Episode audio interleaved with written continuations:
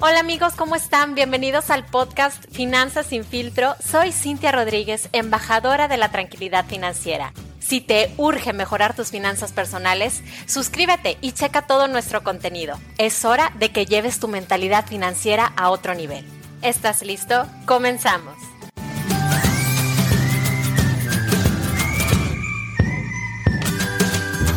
Hola a todos, bienvenidos al primer episodio de este 2022. Platíquenme cómo arrancaron el año. Espero que ya hayan empezado sus presupuestos, que ya estén listos con sus ahorros y sus inversiones. Enero es un mes en donde todo el mundo trae muchos sueños y tienen que aprovechar que es un inicio de año en donde hay mucha determinación para iniciar con todo con los hábitos financieros positivos.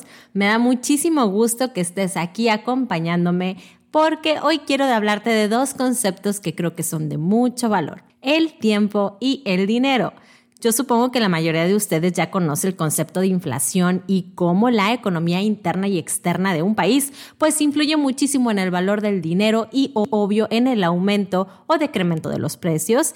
Y ligado a esto pues hay un concepto muy importante para los inversionistas que es el valor del dinero en el tiempo. ¿Te acuerdas cuando las papitas te costaban 5 pesos o 10 pesos junto con la coca? Bueno, pues ahora con ese mismo dinero, ¿verdad que ya no te puedes comprar las mismas cosas? ¿Por qué? Por el incremento de precios o por la inflación. Técnicamente tienes la misma cantidad de dinero, pero el valor a través del tiempo es lo que se reduce. Por eso, el dinero es un concepto bastante subjetivo, ya que en sí no tiene un valor, sino que más bien lo que vale es lo que puedes comprar con el dinero. Así que debemos entender muy bien dos cosas. El valor nominal del dinero y el valor real del dinero. Ahora, ¿qué es el valor nominal? Es esta cantidad que se expresa obviamente en números, es decir, si tengo mil pesos y no me los gasto en un mes, voy a tener los mismos mil pesos cuando termine el mes porque nada cambió pero el valor real del dinero es la capacidad adquisitiva que tenemos con cierta cantidad de dinero. Como dije anteriormente, si tengo los mil pesos y hoy puedo comprar tal vez unos tenis, es muy probable que el mes siguiente esos mismos tenis no cuesten mil pesos. O sea que el dinero que yo tengo hace un mes no me va a alcanzar para comprarlo. El valor del bien cambio. Por lo general, el tiempo realmente juega en contra de las personas cuando no tienen inversiones, porque su dinero se está devaluando día con día. Si tú eres de las personas que no invierte porque tiene miedo a perder, déjame decirte que ya estás perdiendo y estás perdiendo valor adquisitivo todo el tiempo, todos los días. Así que lo que tienes que hacer es perderle el miedo a la inversión, porque además hay muchas inversiones que son muy seguras y que no arriesgan tu dinero. Para los inversionistas, la importancia del valor del dinero a través del tiempo está en que utilizan las inversiones precisamente para que su dinero gane valor, es decir, que va a generar un rendimiento que supere la inflación.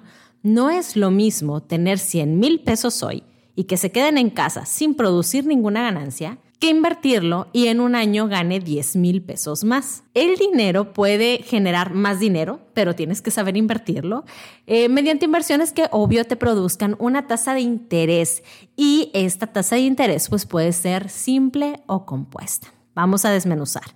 El interés simple es la ganancia que tienes de cierto capital que se invierte, pero esta ganancia no se va a reinvertir periódicamente. O sea que solamente tu capital inicial es lo único que te va a estar generando un interés. Todo lo contrario es el interés compuesto, en donde la ganancia del capital invertido se reinvierte periódicamente también junto con el capital.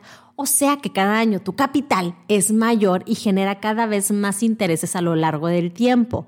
Precisamente por eso, el interés compuesto es una maravilla para todas tus metas de largo plazo. Así que, ¿Cuáles son mis recomendaciones para que hagas que tu dinero crezca a través del tiempo? Aquí te van, por mucha atención. Número uno, determina el plazo de tu meta y tu capacidad de ahorro. Número dos, si tu meta es de corto plazo, debes buscar invertir en instrumentos seguros como los que te pueden ofrecer tal vez en CETES directo, para que al menos consigas una tasa de interés, que si bien no van a igualar la inflación, al menos hagan que tu dinero no pierda tanto valor por la inflación. Número 3. Piensa a qué plazo quieres invertir tu dinero. Y debes diversificar, debes de buscar diferentes instrumentos a diferentes plazos para que tengas lo mejor de cada uno, ya sea liquidez o mejores rendimientos. Número 4. Si vas a invertir a largo plazo, de verdad te recomiendo que consideres invertir en los seguros en UDIs, ya que además de que vas a generar la inflación porque la UDI está indexada a la inflación, las aseguradoras te dan rendimientos garantizados adicionales a lo largo del tiempo y vas a tener el beneficio del seguro de vida y del seguro de invalidez. Número 5. Los ETFs o fondos indexados a largo plazo también te van a ayudar mucho a multiplicar tu dinero, ya que los rendimientos son muy superiores a la inflación. Los gestionas de manera pasiva, así que no tienes que tener muchos conocimientos al invertir. Pero claro, debes de saber que este tipo de inversión tienen volatilidad y vas a estar expuesto a las minusvalías y plusvalías que se generen. Número 6. Antes de invertir, trabaja tu colchón para emergencias ya que las inversiones requieren de plazos en donde no podrás tocar tu dinero y también requieren de paciencia para que puedas ver ese dinero crecer. De verdad espero que te animes a iniciar tus inversiones este año, este 2022, haz el compromiso contigo mismo de sacarle provecho a tu dinero. Recuerda que si quieres aprender más sobre planes de inversión de largo plazo, puedes agendar gratis tu asesoría uno a uno conmigo vía Zoom. La liga la comparto en mi perfil de Instagram, así que si no me sigues, sígueme ya en Finanzas sin filtro y espero conocerte y verte muy pronto. Comparte este episodio en tus redes sociales y difundamos juntos la educación financiera. Muchas gracias y hasta pronto.